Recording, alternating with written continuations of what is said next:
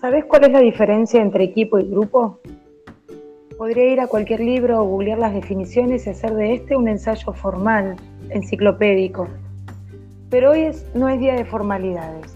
Hoy no podemos ponernos serios aunque queramos porque no hay sobre esta, nuestra tierra, un argentino que no tenga la sonrisa dibujada. Hoy no hay lugar para la tibieza.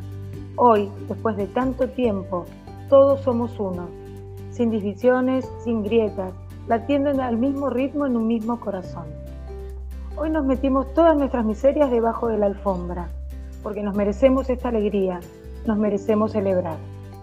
Que levante la mano quien no lloró ayer, quien no llora hoy, el día después, con la adrenalina en baja, reviviendo cada momento.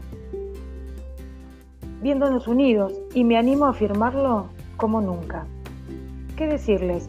Hoy disfruto de mi disfonía y la de mis hijos porque es el resultado de la gloria. La gloria de un equipo que demostró que no se trata solamente de estar bien parado, sino que es fundamental saber levantarse. Y eso somos los argentinos. A veces grupo, a veces equipo, pero siempre con la voluntad y el ánimo como bandera. Una bandera celeste y blanca que sabe mejor que nadie que la única lucha que se pierde es la que se abandona.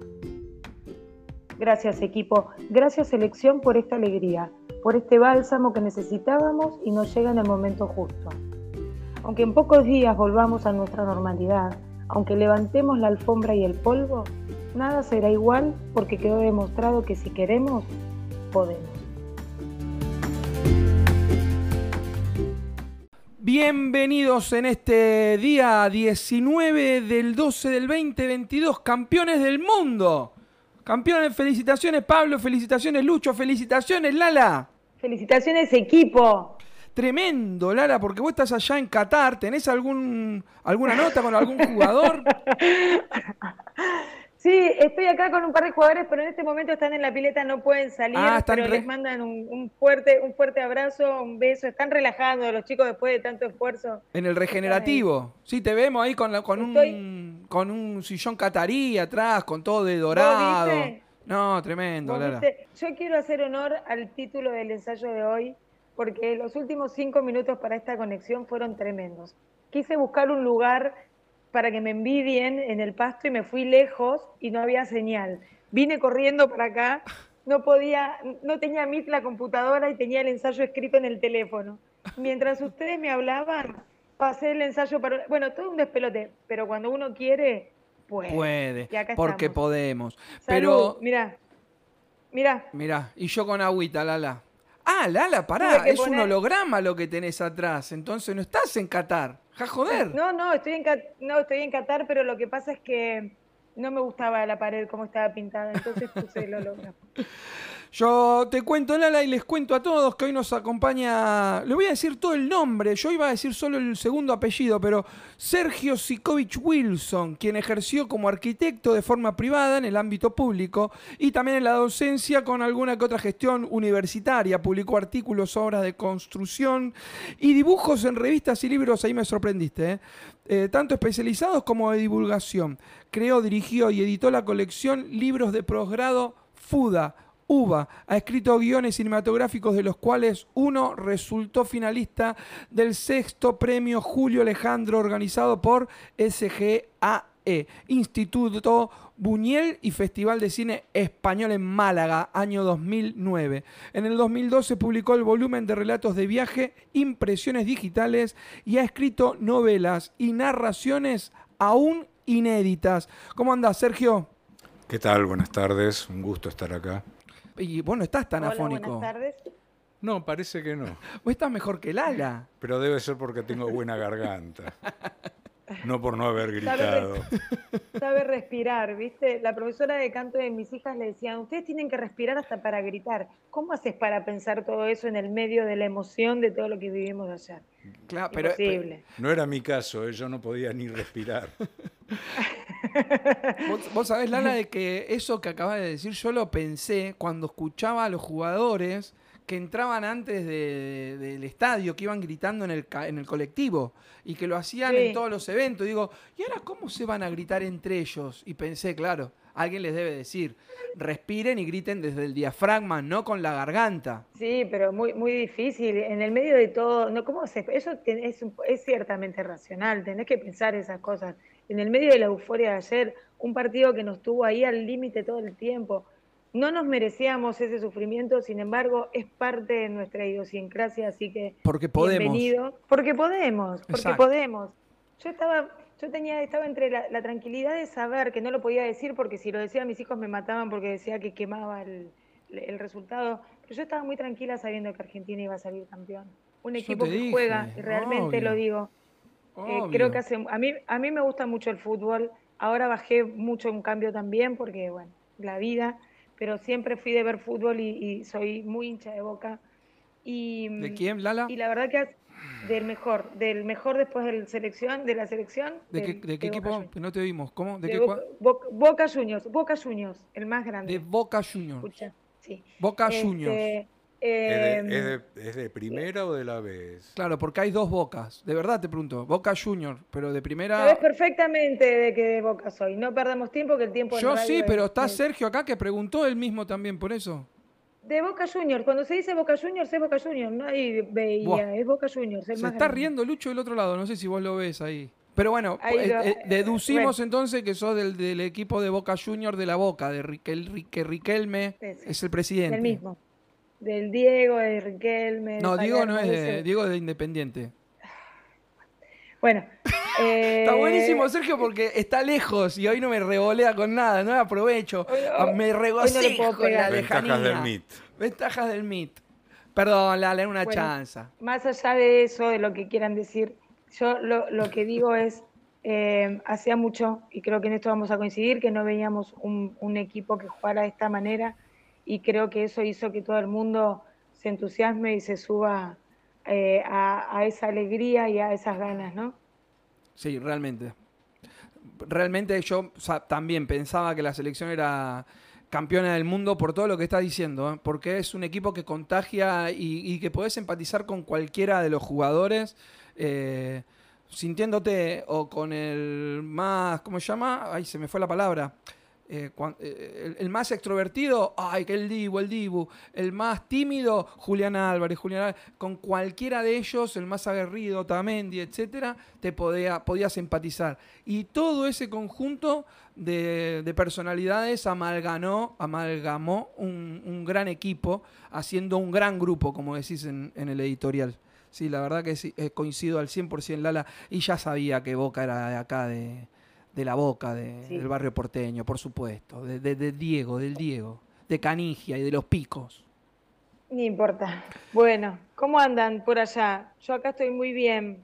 Mm, Se te ve, se te ve muy bien. Acá nosotros muy bien con agüita los dos, porque hoy como vos no viniste, no hay cerveza, así que estamos tomando agua. Y yo estoy ansioso, Sergio, porque, mira, extraño caso el de Iván Reynolds. Perdón, porque me encantó el título. Extraño caso el de Iván Reynolds. Lo presentaste hace 15 días, ¿puede ser? Un poquito más, sí, un poquito, un mes más o menos. Y te presentó, te presentaron dos personas. Sí, eh, Jorge Dorio y Ricardo Ragendorfer. que recién hablamos, Diorio, sí tuve el, el placer de haberte leído, porque yo en este caso no te leí, no te leí aún. Sí, eh, los dos leyeron y los dos, eh, por lo menos me mintieron de que les había parecido muy bueno el libro. Che, escúchame, por lo menos te mintieron. Me encanta, a mí no me gusta decirle la palabra por lo menos, pero me encanta cuando la dicen así con risa picaresca. Lala, ¿vos no lo, lo estás viendo o lo estás viendo en YouTube? Tiene, tiene sonrisa picaresca real. No, lo estoy viendo por YouTube, pero lo veo con delay. Ah, ahora lo vas a ver reír. Escúchame, sí, porque eh, al no haberte leído, lo que me llamó la atención es de que entiendo de que aparte de Extraño Caso, el de Iván Reynolds, tenés otra novela. Eh, yo tengo escritas eh, dos novelas anteriores. Eh, en realidad son dos guiones cinematográficos que luego los escribí en forma de Ah, ah. novela. Uno de esos guiones es el que mencionaste antes, se llamaba Uno y es el que fue finalista en el concurso de la, de la SGAE en el año 2009 en el contexto del Festival de Málaga de, de Cine. eh, habida cuenta de, las, eh, de, la infinita cadena de dificultades que tiene eh, la producción cinematográfica, se pueden decir eh, las palabras, minché las pelotas realmente. porque el segundo guion que escribí, si bien no fue bien en ningún concurso, tuve varios directores y varios productores interesadísimos en hacerlo, pero siempre aparecía algún problema. Entonces decidí transformarlos en novelas y ahí están esperando la oportunidad de ser, eh, de ser publicados. Eh, pero bueno, extraño caso el de Iván Reynolds, que sí fue escrito directo como novela. Como novela eh, por algunas razones que no viene al caso mencionar, que tienen que ver con todo un proceso en parte de técnico y en parte interno, interior mío. Eh, fluyó de otra manera y, bueno, sentí que era, era algo que estaba en condiciones de darlo a conocer y por eso... Sale el eh, libro. por eso salió este primero, digamos. Vos sabés que te, hice la pregunta porque tenía entendido que tenías otras cosas escritas, pero ahora entiendo de que eran primero guiones, que no desmerece, por supuesto, el camino de ninguna de las obras, ¿no? que eran guiones y fueron pasados al libro, pero creí que habían sido publicados Em, directamente en libros. Lo de los guiones lo leí y dije, ah, después fueron guiones. No, no, no, no, no se llegaron a... Entonces podemos considerar, por eso es lo que me, me, remarcas recién, que Extraño Caso es el primer libro. mi primera novela. Tu primera novela. Claro, tengo la publicación de impresiones digitales, que son estas especies de, de relatos, de viajes, son cosas que fui escribiendo eh, en una época que viví en el exterior eh, y después seguí escribiendo con el tiempo cada vez que viajaba y se formó un cuerpito de, relatos que yo fui mandando por mail a conocidos y, y, todo el mundo me respondía, che, pero lo tenés que publicar, lo tenés que publicar. Bueno, al final lo terminé juntando todo, conseguí una editorial que le interesó y lo publiqué. Esto fue ya hace 10 años, ya hace 10 años. Después tengo eh, muchas cosas publicadas, pero no de ficción, digamos, ¿no? que tienen que ver con mi actividad académica de 40 mm, años de actividad académica. ¿Estás, retirado de...? Estoy retirado ya de la actividad académica. Estoy retirado de todo menos de la escritura. Eh, la, escritura la encontrás de mayor o, simplemente haciendo ensayos, trabajos justamente para la, facultad, etcétera, y empezás ahí a, amar a la literatura desde ese punto. Eh, la verdad que no te, no te sabría decir. Eh, nunca, nunca tuve muy claro empezar a eh, escribir ficción. Sí, de, jovencito, ¿no? Esa, pero más más como una aventura adolescente que otra cosa. Después me dediqué, es más, yo durante, te diría, entre los 25 y los 45 años casi no leí ficción tampoco. Eh, o sea, me había apartado totalmente. No, estaba pero por leer títulos facultativos. Sí, estaba volcado, estaba volcado totalmente a lo académico. Leí historia, filosofía, antropología, sociología, obviamente arquitectura, urbanismo. Yo si no leo la, biografía y de lo poco que sabía de guion y libros, ahora, ahora sé bien cómo es, más el nombre, que está bárbaro, extraño caso, eh, te doy filósofo, no te doy arquitecto. No te doy arquitecto. Eh. Escucha, acá tenés una fan que dice, qué hermoso el hombre de bigotes. Capote, gritan. Después nos dice, Pablo, aguante el rojo, te recagaron. Sergio, Maradona es del bicho. Pablo Uxola, chicos, los escucho desde casa con unos mates de por medio. Que tengan un gran programa. Voy leyendo porque si no, se, me va el, el cosolala. ¿Nos vas escuchando bien? Sí, sí, sí, voy escuchando, voy escuchando medio así, por eso no, no, meto mucha, mucha palabra porque eh, tengo un cierto delay, pero bueno, cuando quiera decir algo interesante me meto. Claro, vos decís, Pablo, y te, y te metes. Yo te siento, yo te siento bien, te escuchamos very good, pero, pero te pregunté por las dudas. Bien, bien, bien. Porque cuando, y volviendo y tomando un poco del ensayo, como te decía antes, eh, que, que lo iba a agarrar porque lo escuché hace un ratito y me encantó. Lo escuché acá a la vuelta realmente el ensayo, lo escuché por audio. Eh, lo mandé medio tarde. Sí, pero se llama Podemos y recién vos decías que durante, se pueden decir, 20 años de tu vida no leíste ficción, que estabas abocado a, tu carrera, ahora la dejás, ya bien habías despuntado el vicio con tu libro de viajes, entiendo, pero hace unos días sale esta primera novela y, la querés eh, exponer con fuerza. Eh, es un lindo título también el Podemos. Y no lo digo por hombre viejo, que se me entienda lo que quiero decir. Lo digo por un hombre de que hace una carrera, se aboca, lee para esa carrera, escribe para esa carrera, instruye para lo cual, y de pronto empieza a ficcionar sobre libros. Podemos. Vos sabés que eh, yo, eh, digamos, mi actividad académica, si bien también fue un poco variada, estuvo centrada en eh, la enseñanza de la historia de la arquitectura y el urbanismo. Por eso además esto de tanta lectura de temáticas, digamos, vinculadas a lo humanístico, a lo social, etcétera, ¿no? Era parte de mi, de mi educación en el trabajo. Eh, y descubrí con el tiempo, eh, primero de todo soy una, soy una persona de pésima memoria.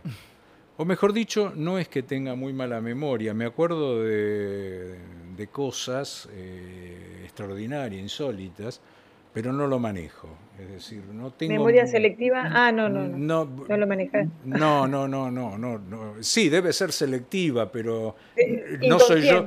Yo no soy el sujeto de la selección, digamos. el, inconsciente. Eh, entonces había una cierta paradoja entre ser profesor de historia y no acordarse de nada.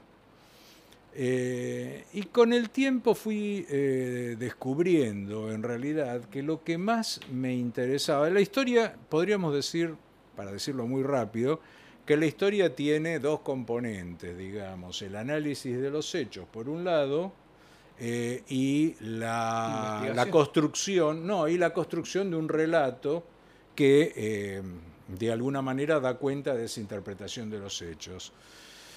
Y yo a medida que fue pasando el tiempo me daba cuenta de que lo que más me interesaba era la construcción del relato y, menos los hechos. Los hechos en el sentido del referente fáctico de la construcción histórica. Entonces me di cuenta que en realidad a mí lo que me gustaba era construir relatos, que no me interesaba si eran ciertos o no eran ciertos, si podían ser verificables o no. Entonces, eh, esto creo que fue uno de los tantos elementos que contribuyeron a que eh, me volcara a la ficción. De hecho, mi primera novela, que en realidad fue ese primer guion que escribí, es, un, eh, es una novela histórica o es un guion histórico. Es, es un guion que transcurre en Buenos Aires durante la Segunda Guerra Mundial. Uno. Eh, uno, claro. Y es una historia, en alguna medida, entre otras cosas, una historia de espionaje que se produce entre espías de las distintas potencias, pero acá en la ciudad de Buenos Aires. Entonces ahí me di el gusto de hacer dos cosas que me interesaban. Una es investigar mucho la historia, pero para dar un contexto y al mismo tiempo darme la absoluta libertad para escribir, para crear personajes, eh, olvidándome, esos personajes tenían que ser verosímiles, no verdaderos. Claro digamos. Y bueno, a partir de ahí ya despunté un poquito el vicio y... Sí, pero es, verdad lo que decís, porque eso quizás eh, pudiste mezclar todo tu oficio ahí. Ahí sí. Para empezar a sacarle punta a lo que te gustaba, por supuesto. Sí, sí, eh, hay, algo de eso, sí. Nos acompañan candylove, arroba candylove.sol, box personalizados temáticos para celebrar, RD de eventos, arroba RD de eventos, ok, tarjetería artesanal, souvenir para bautismos, comuniones, confirmaciones, Eclesiastes Store, ropa para todas las edades por mayor y menor, arroba Eclesiastes Store. Volvimos y traje, porque no te vi, Pablín, desde el otro día hasta hoy, pero traje para poder mostrar, a ver, porque con esta cosa que le metí al, Ah, no, no. Me pasó, me pasó el otro día. Ahí va.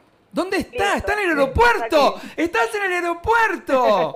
está arriba del avión, Yo Lucho. Se la- ríen los pibes. Tengo, ¡Qué hija tengo de la- mil! escuchá, tengo la, me había puesto con fondo de pasto, con fondo de sol, no se veía, entonces me, me puse acá que está un poco más, más oscuro, pero tengo las sillas pata para arriba, por eso puse el filtrito. Ahí va, mirá Pero qué no lindo ese maravilla. libro. Queremos decir, Ese, Sergio, es hemos- el último libro que sacó de DP Ediciones, que es nuestra, y es un libro de ensayos eh, que, que durante todo el año fuimos hablando. Hay 50 Ah. ensayos eh, rápidos, que Muy era lo bien, que fuimos hablando durante bien. el año pasado. Muy bien, felicitaciones. Gracias. eh, este libro llega así como, eh, como eso que cuando iniciamos el programa, bueno, son los primeros 50 textos, para que me vuelvo a catar, ¿eh? Son los primeros... ¡Mirá dónde está, Lucho! ¡Es una viajera en el tiempo! ¿Cómo sé lo que haces? Sí, porque viste que a mí no me, me aburro siempre del mismo lado, necesito movimiento. Pero hay nieve, eso no es Eh, Qatar, Lala. Estás en Estados Unidos. Sol- ¿Dónde estás ahora? Bueno, no sé me fui. Eh, a ver. Son los primeros 50. A ver si vuelvo. No, ahora está pa- Papá Señora Noel. Bueno, State. Quédate ahí. basta de pavada. Basta de pavada. Eh, los primeros. Mírame. Gente a quienes nos están escuchando en el podcast, Lala Zanotti acaba de decir basta de pavadas y se puso un filtro de Papá Noel que queda divina encima. Me queda divino porque no se me ve que tengo el pelo hecho pomada. No, Bueno, se te ve, el- se te ve, se te ve el volvemos, pelo. volvemos a la seriedad. Dale. Los 50 primeros textos de los primeros 50 programas están eh, todos reunidos acá. La verdad, te, te veo con delay y te veo reírte ahora, por eso me río yo. Eh, así que nada, muy contentos con, con este libro que ya llegó. Pabli todavía no te lo pude dar, pero en breve surgen, nada, el libro, el vino, tenemos un montón de cosas, sorpresas, regalos para, para Navidad. Y si no, regalos para Año Nuevo, porque hay que regalar un día puntual. O para Uno Reyes. cuando O para cuando, cuando tenga ganas de leer un libro y tomar vino juntos. Desafío a ver cuántos capítulos de un libro puede leer una persona habiendo bebido cuántos vasos de vino de, cuando, de, de acuerdo a la botella, ¿o no? Con esa encuesta arrancamos el año que viene, ¿qué te parece? Me, pare- me encanta. Yo, yo hoy voy a ir a buscar tres cajas de vino de duendes y poetas Malbec y Chardonnay. Queremos decir que ahí está Pablux diciendo hermosos los escritos de radio, que fue quien escribió el prólogo del- de, de esta maravilla Exacto. que amamos hacer y estamos muy contentos. Eh, cuando, Ahora sí. cuando logre hacerme un rato Pablux te alcanzo o eh, pasá y te paso el libro con un vinito. Y Lucía que pone aplausos. Bueno, y seguimos un rato acá con el amigo. Extraño caso, el diván Reynolds. Me encanta realmente el título. Tengo entendido, por lo que en una pequeña, pequeña charla eh, me hiciste saber por lo bajo, que tiene una onda Dr. Jekyll and Mr. Hyde. Digamos, sí. eh, en realidad es, eh, es como encontrarle una vueltita al título. Para empezar, el libro de Stevenson se ha traducido siempre en castellano como El extraño caso del Dr. Jekyll y Mr. Hyde. Perdón, por eso cuando antes lo nombré puse eh, él adelante y, a- y me lo puse para leer porque es exacto. Claro, pero en realidad el título original es Strange Case, o sea, sin artículo. Ajá. Eh, así que ya por ahí había alguna cuestión y bueno, opté por eh, tomar algo de esa forma original del inglés y usar un giro muy de acá, ¿no? Porque eh, es, es muy, muy propio de la forma en que hablamos nosotros, es decir, tal cosa, la de, ¿no? Ajá, Es, exacto. poner el artículo después. De todos modos, sí hay una, hay una vinculación literaria porque uno de los aspectos, uno de los tantos aspectos que tienen que ver con la estructura de la, eh, de la trama del libro es eh, una cuestión que la literatura ha transitado muchísimo, que es eh, el tema del doble. ¿no? Que en, este caso yo la uso y hasta diría que abuso paródicamente un poco de la temática del doble. Eh, entonces, eh, el título viene a cuenta, además, eh, por eso, ¿no? Viene a Ah, cuenta. no, no es que es similar la historia, es toma- tomás como quien dice esto, una doble personalidad, un- Sin spoilear, por supuesto, ¿no? Sí, sí. No, no, no, porque esto, esto es algo que prácticamente aparece en, en los primeros capítulos de del libro. En, realidad, en realidad la novela eh, no, no es muy fácil para mí decir eh, bien de qué se trata, porque no es un, no es un texto de género, digamos. Claro. Eh, o mejor dicho, sí, es de género, todos son género, pero es híbrido en todo caso, desde el punto de vista del género. Yo, eh, como. Me dicen acá, tenés que leerlo, Pablito, es muy bueno. Pablo Joaquín me dice. Lo haré, lo prometo, les puse. Bueno. eh, realmente. Es un eh, híbrido, perdón, me Eh, decía. Sí, es desde el punto de vista del género, ¿no? Yo no, no, no. mm, A mí no me interesa además ni le. Por supuesto leo literatura de género porque leo. Soy un lector poco selectivo, voy, manoteo y tengo, soy totalmente asistemático para leer. Eh, pero no voy a buscar literatura de género y no es una cuestión el género que me desvele, digamos. Entonces, puedo mezclar también en, eh, en lo que yo produzco sin Claro. ningún problema y no me siento eh, obligado, digamos, a cumplir con ninguna regla ni con ningún eh, Claro. canon eh, de género. De todos modos, tal como decía en la presentación, un poco obligado, porque también muchísima gente me pregunta, lo, lo primero que me pregunta es ¿de qué va la novela? ¿De qué se trata? Y sí, Y bueno, que es así, obvio. He llegado a descubrir, mucho después de escribirla en realidad, que la novela trata un poco del exilio. Eh, pero haciendo unas salvedades. Eh, en realidad, yo podría clasificar los exilios en tres tipos de exilio distintos. Por un lado está el exilio que mm, es el exilio, llamémosle obligado, cuando por persecuciones raciales, religiosas, políticas, etcétera, tu vida Te- te corre tenés que ir. peligro, te tenés que ir, o porque sos condenado, como le pasó a Sócrates, digamos, a- al exilio, ¿no es cierto? Este es un exilio. Y después está lo que podríamos llamar el, eh, el autoexilio, que a su vez se dividiría en dos tipos de exilio distintos. Uno es el autoexilio, que es el exilio que decide uno. Uno mismo decide irse del lugar donde está por un sinnúmero de razones que no son de vida o muerte, que son más subjetivas. Argentina es un país que de, de estos dos exilios sabe bastante. Uno por la dictadura, las dictaduras que hemos padecido, y el otro porque eh, cada tanto eh, agarra ataque, agarran ataques colectivos de desesperanza en relación al país y mm, a veces promovidos. En este momento, por ejemplo, estamos en un momento muy promovido por algunos medios eh, que tratan de, de- reflejar esta voluntad de exilio e inclusive de, de favorecerla. Bueno, e- esta semana, esta semana es un poco distinta. Esta semana es loca. todo el mundo, todo el mundo ama Argentina, todo el mundo es argentino. Yo creo, perdón el cinismo, creo que la semana que viene vamos a volver a tener una gran cantidad de gente diciendo en este país de porquería, no se puede hacer nada, etcétera. Porque el argentino aparte es existencista, existencialista, no me salía la palabra.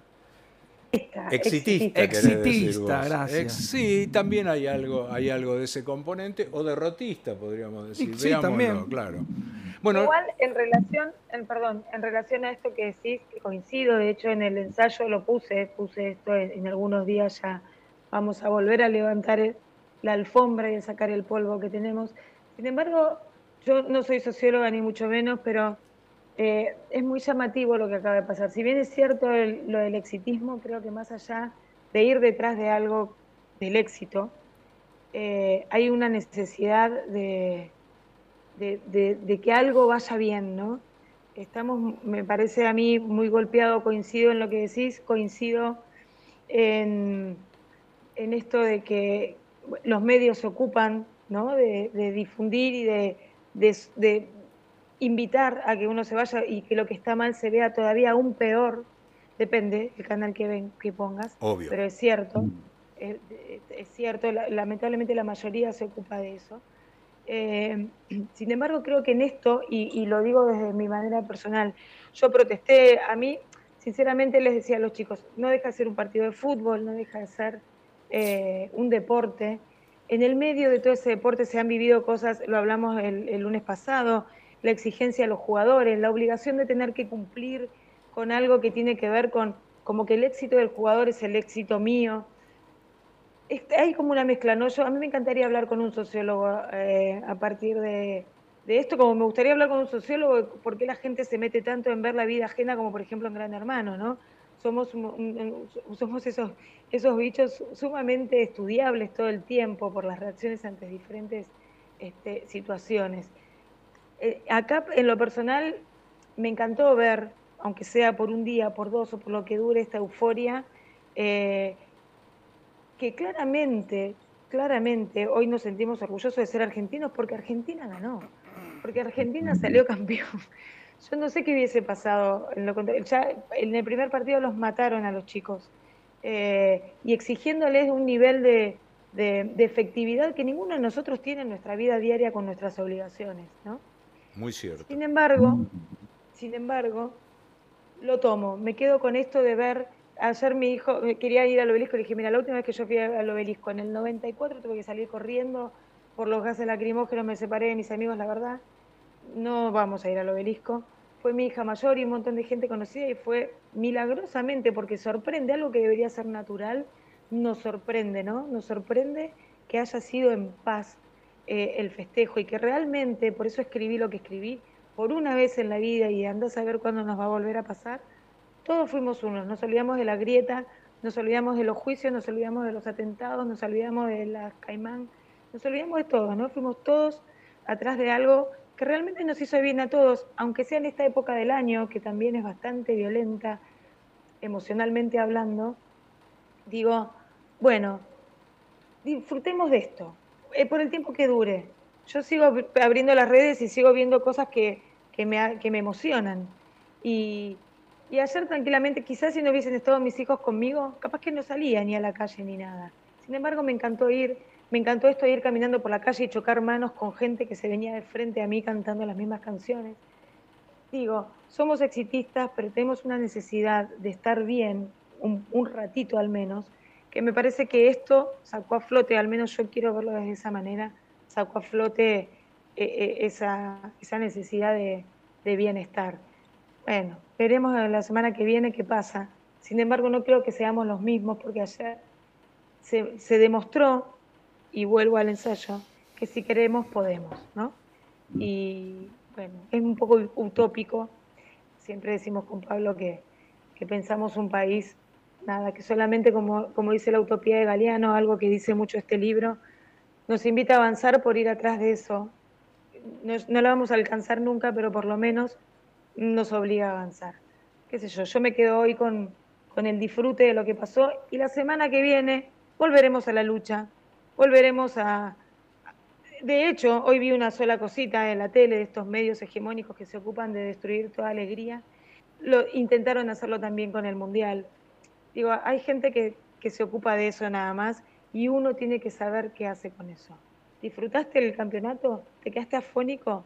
Bueno, quedémonos por lo menos por un ratito con eso. Después veremos si nos dan ganas de irnos del país o no. Pero, pero creo que somos un país de gente de un pueblo resiliente a pesar de todo ese polvo que guardamos ayer o antes de ayer debajo de la alfombra. Para, para, porque esto, esto está para otro programa, me encantó, pero hoy vamos por el segundo exilio. El segundo Bueno, exilio que trata de todo. Pero sí, sí, por eso trata de todo esto eh, que, que está diciendo y que dijimos que ya veremos cuándo será o no será. Y el tercer exilio, Bueno, ese, el tercero es el de que del que trata el libro. Claro, por eso, por eso quería volver, porque veo la hora.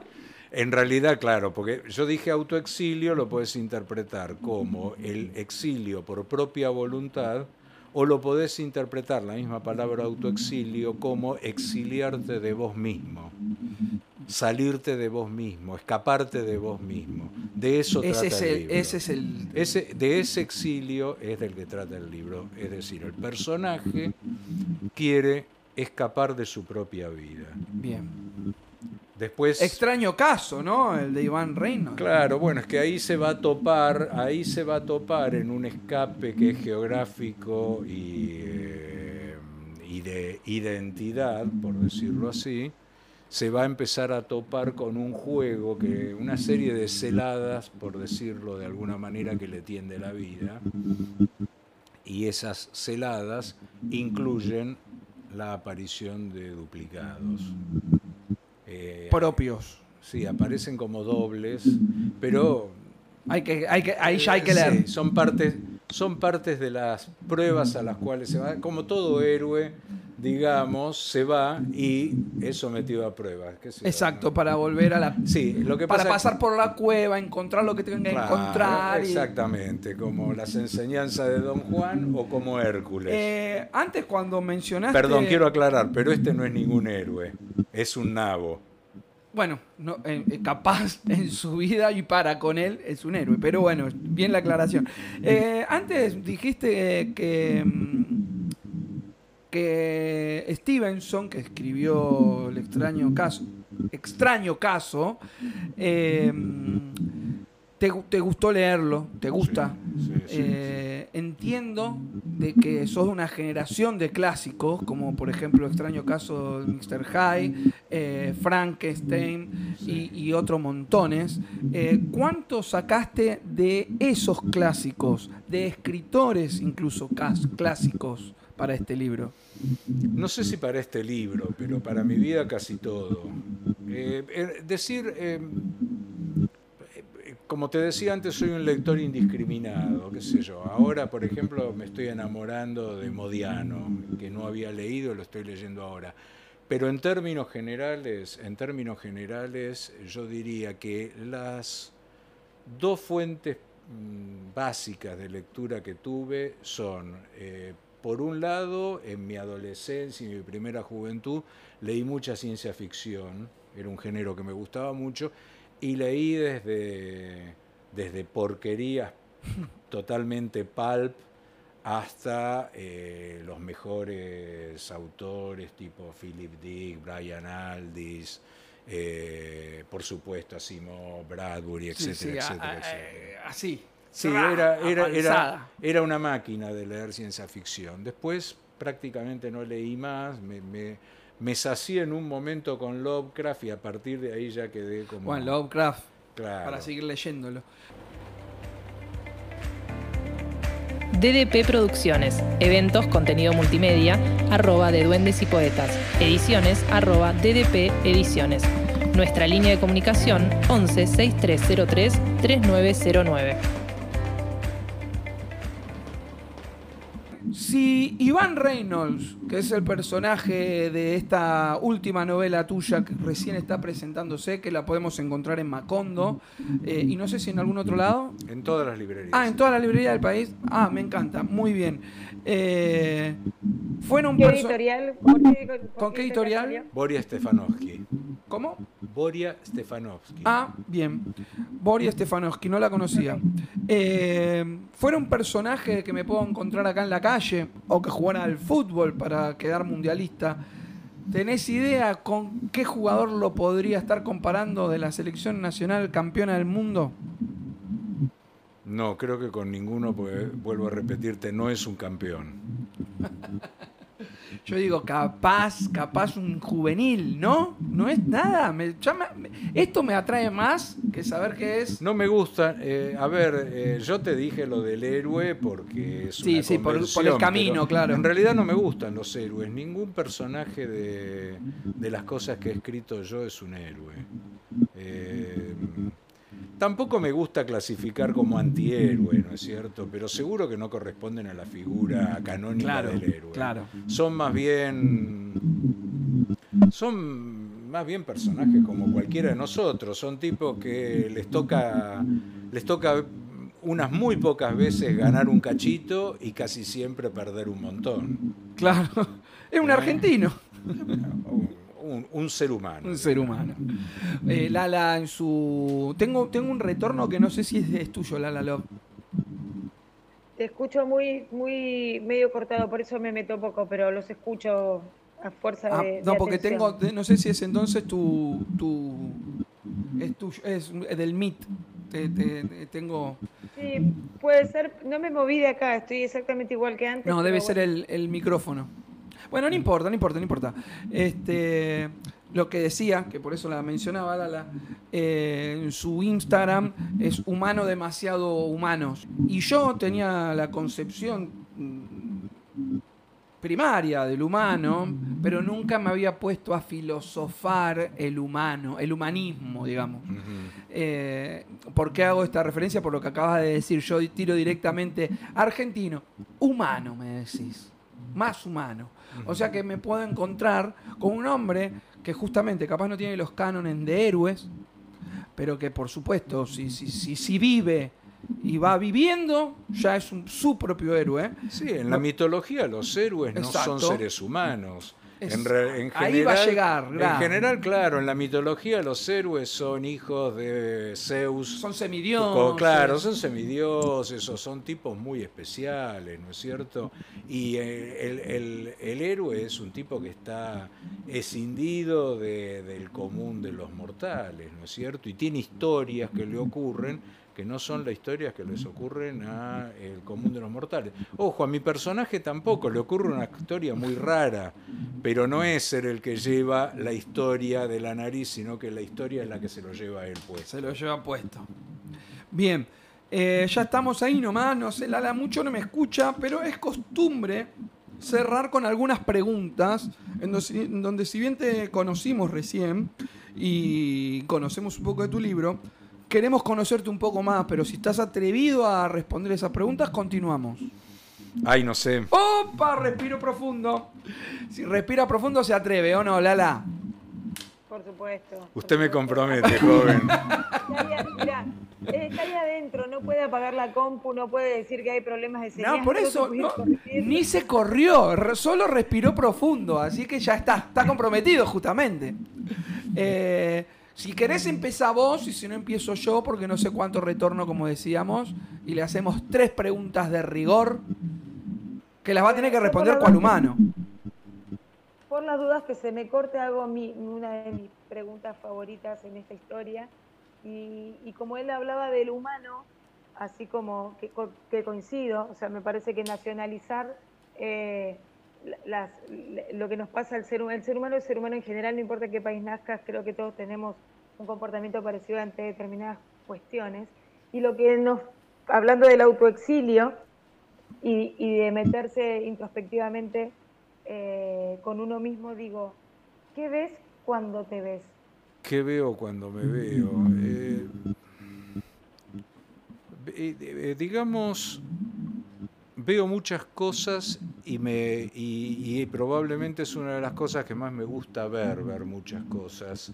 Siempre tuve, y por favor no lo tomen como una pedantería, no me estoy comparando, pero siempre tuve una eh, admiración particular por esos personajes eh, renacentistas que se dedicaban un poco a todas las actividades. Obviamente a mí no me da el cuero para todo eso, pero eh, tengo como una vocación de meterme en todos los lugares o, eh, digámoslo al revés, eh, trato de escabullirme cada vez que me intentan encasillar. Entonces, en ese sentido, una de las cosas que veo en mí mismo es que no soy un tipo encasillado y probablemente sea una de las facetas de mí mismo que más me gustan. Me gustó. Me gustó. Mi pregunta, señor del bigote divertido, es un bigote que sin barba se te nota más. Bueno, eh, es, como épico. La barba va y viene. El bigote, el bigote está así desde el año 77. Tiene un nombre, ¿cómo se llama? No, no sé, mostacho, qué sé yo. Dije divertido porque no sabía el nombre, pero es como de... manubrio también, le, ah, algunos le dicen manubrio. pero, pero creo que más en la jerga. Pero bueno, eh, Sergio, ¿tenés tatuajes? Ninguno. Y si te tuvieras que tatuar una palabra, ¿cuál te tatuarías? Mamita. ¿Mamita? No. Mamita la pregunta. No, no sé qué responderte. Te puedo asegurar que no sé qué responderte porque además eh, te lo voy a responder en estos términos. Eh, no tengo tatuajes, eh, más allá de que la moda de los tatuajes me agarró un poco tarde. pero no tengo tatuajes porque el tatuaje implica una, algo indeleble, algo fijo. Y precisamente eh, por lo que respondí antes, te podría decir también de que esta cosa de que haya algo fijo que no se pueda modificar en el tiempo me pone un poco nervioso. Eh, esto mismo de haber dejado sin ninguna culpa y sin ningún problema, muy satisfecho de lo que hice, pero de haber dejado todos los aspectos de mi profesión, que fueron varios, porque yo ejercí la arquitectura de muchas maneras distintas, y decidí dejar todo. No me arrepiento de nada de lo que hice, pero tampoco tengo ganas de hacerlo en este momento. Claro. Y toda una vida la pude poner ya en un determinado lugar, decir, bueno, esto ya pasó. Estoy haciendo una obra, pero estoy haciendo una obra para mí nada más, eh, pero ya no trabajo para terceros. Eh, y bueno, entonces un tatuaje para mí significa una fijación de algo y esto el tatuaje, acá... me molesta un poco. Solapo pregunta, el tatuaje como perpetuo, ¿no es lo mismo que un libro al mundo como perpetuo? Siempre puedo decir, es otro el que lo escribió. Ah, Dios. hay, otro, hay otro Sergio Sikovich Wilson que no soy yo. Ah, yo no soy. Che, ¿y tu palabra favorita cuál es? Ay, ay, ay. No puedes decir mamita, porque mamita te tatuarías. No, no, no, no, no.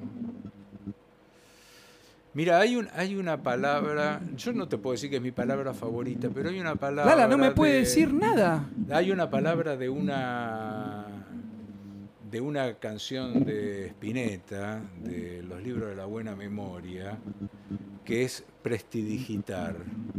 Excelente.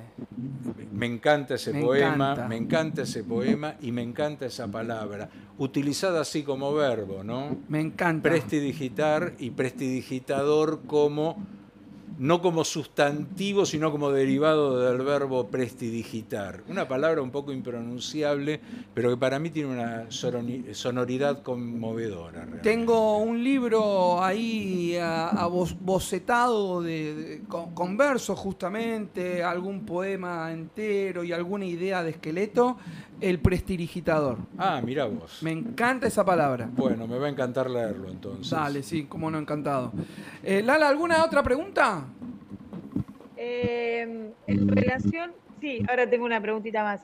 en relación a lo de los tatuajes, yo que tengo varios, creo que si bien también soy de las que no creen en, estas cuestiones eternas o que nada puede modificarse, uno tiene que tatuarse cosas que saben, por ejemplo, no te tatuarías el nombre de, una pareja porque eso es, es lo menos fijo y seguro que uno puede tener, pero hay cuestiones y frases y cosas que determinan que pueden ser para siempre. Eso me pasa a mí con los míos, que sé, estoy plenamente segura de que de ninguno me voy a arrepentir porque, porque todos transmiten algo.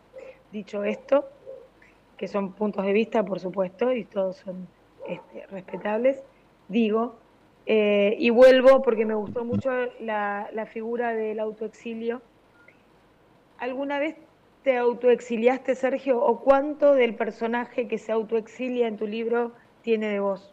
Eh, yo, eh, a mí no me gusta la, en general la literatura del, del yo.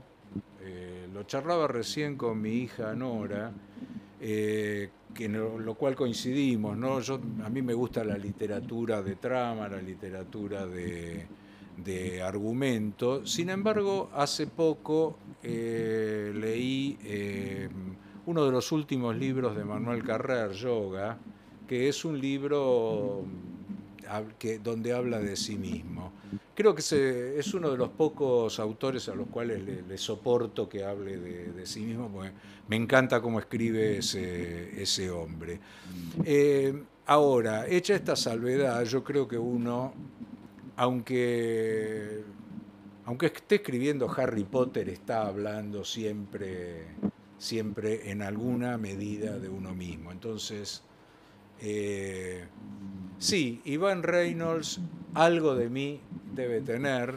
Todos pasamos en algún momento, creo, de la vida por, eh, yo digo todos, no sé, en una de esas hay gente que no, pero por lo que yo conozco, todos pasamos eh, algún momento en nuestra vida en la cual nos hinchamos las pelotas y decimos, el famoso par en el mundo que me quiero bajar, ¿no? Eh, eh, es decir, me quiero ir, quiero mandar todo al, demonio, me quiero ir de acá, quiero ser otro. Eh, yo creo que hay situaciones de hartazgo que pueden depender de muchas cuestiones, cuestiones afectivas, laborales, eso, el repertorio de situaciones que lo pueden producir es infinito, pero creo que ese estado de ánimo todos en algún momento de la vida lo padecemos eh, eh, afortunadamente, por lo menos en mi caso, han sido transitorios, pero probablemente me han dejado alguna huella que se transformó en una idea literaria después, y a partir de ahí se, desovilló una trama, ¿no es cierto? Ahora, la trama en ningún momento es auto es autorreferencial, ni nada de lo que le pasa en términos concretos al personaje tiene que ver conmigo en lo más mínimo. Creo que en, e, esta, bien, gracias. Yo creo que en esta, en esta este, maravilla de ser humanos, creo que todos pasamos por diferentes situaciones y repetidamente unos con otros, ¿no? la diferencia entre lo que uno vive y el otro es que unos, quienes se dan cuenta y quienes no, quienes se hacen cargo y quienes no pero creo que todos a lo largo de nuestra vida pasamos por situaciones, de, como decir, de querer parar el mundo y bajarte, de querer volver a pararlo para volver a subirte. El tema es poder verlo y hacerse cargo de esa situación. Una última como Chapa, y yo ya cierro. ¿Sos un hombre solitario? ¿Perdón? ¿Sos un hombre solitario? Eh,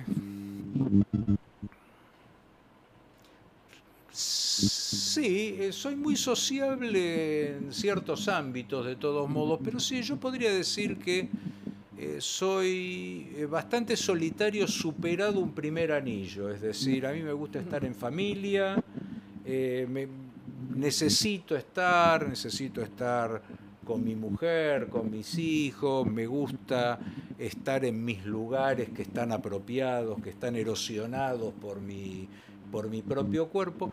Ahora, superado eso, el resto eh, me es muy necesario, pero no imprescindible. Tengo muchísimos amigos, gracias a Dios, porque los que los aprecio mucho y que eh, quisiera creer que también me aprecian mucho a mí, por lo menos me lo demuestran y estoy muy feliz con ellos, pero si, si está ese pequeño grupo y ese pequeño contexto de referencia, el resto lo puedo bancar. Eh, sin, digamos, no soy Isidoro Cañones, si me permiten una, una un viejazo, digamos, ¿no? Te, lo permitimos porque acá todos, todos los que estamos en este panelcito, vimos a Argentina tres veces campeón del mundo. Así que todos entendemos. Lo conocemos. Claro, por... Ah, claro. Che, bueno, eh, nos vamos despidiendo. Yo quiero contarles a quienes nos están mirando ahora mismo en YouTube y a quienes nos escuchan en los podcasts, que el que nos escucha en los podcasts seguramente le dé lo mismo, aunque el programa lo vamos a estar subiendo un día después, los jueves, a partir de enero. A quienes nos miran por YouTube no les va a dar lo mismo, porque a partir de enero vamos a estar a las 19 horas hasta las 20.30, o sea que sumamos media horita más al programa y nos mudamos de horario, gente. Para enero también comentamos quiénes son nuestros nuevos auspicios, así que quédense atentos, como antes también dijo Lala, eh, escritos de radio ya está a la venta, están los vinos, eh, atentos a, arroba de duendes y poetas que va a haber alguna promo o algo para que regales a quien tengas ganas, cosas que no sé si decir despabilan de modo exagerado, pero que despabilan individualmente como para quedarte un ratito pensando y ya que te compraste el vino, lo disfrutas. Si estás tomando café, lo disfrutas. Y así, y si no estás tomando nada y estás al aire libre, en el colectivo o donde sea, como dije, cerrás, total tenés media página u una página, cerrás y te quedas pensando. Así que nada, quédense muy atentos a arroba de duendes y poetas a partir de enero, 19 horas, todos los miércoles. En Spotify irá subiendo el jueves. Por mí, nada más que decir que tengan una excelente semana. Termina cerrando Sergio, así que te escuchamos, Lala. Nada, gracias por estar, espero que haya salido bien. Eh, estoy un poco lejos, pero nada, siempre presente. El libro Escritores de Radio, un poco hablando de lo que hablábamos recién, intenta esto, cuestionarnos y todo lo establecido, ¿no? Hay, hay preguntas y preguntas que en definitiva la vida es eso, eh, en búsqueda de respuestas que nos hagan cuestionar todo lo que está establecido y que nos hicieron creer como verdades absolutas. Gracias. Nos vemos el lunes, sí, estoy presente. Eh, nos vemos ya. Bueno, feliz Navidad. Sí, y ya que estamos, sí. Che, igual vas a tener un jet lag tremendo porque hiciste Qatar, avión a Estados Unidos, no sé a dónde estamos. Bueno, ya veremos, ya veremos. Ya veremos, ya veremos. Feliz Navidad o feliz Grinch. Al que le cabe el poncho, le cabe. Y cierra, cierra Sergio, contanos el nombre del libro, dónde lo encontramos. El libro entonces se llama Extraño Caso, el de Iván Reynolds, Boria Stefanowski es la editorial y el libro está en prácticamente todas las librerías.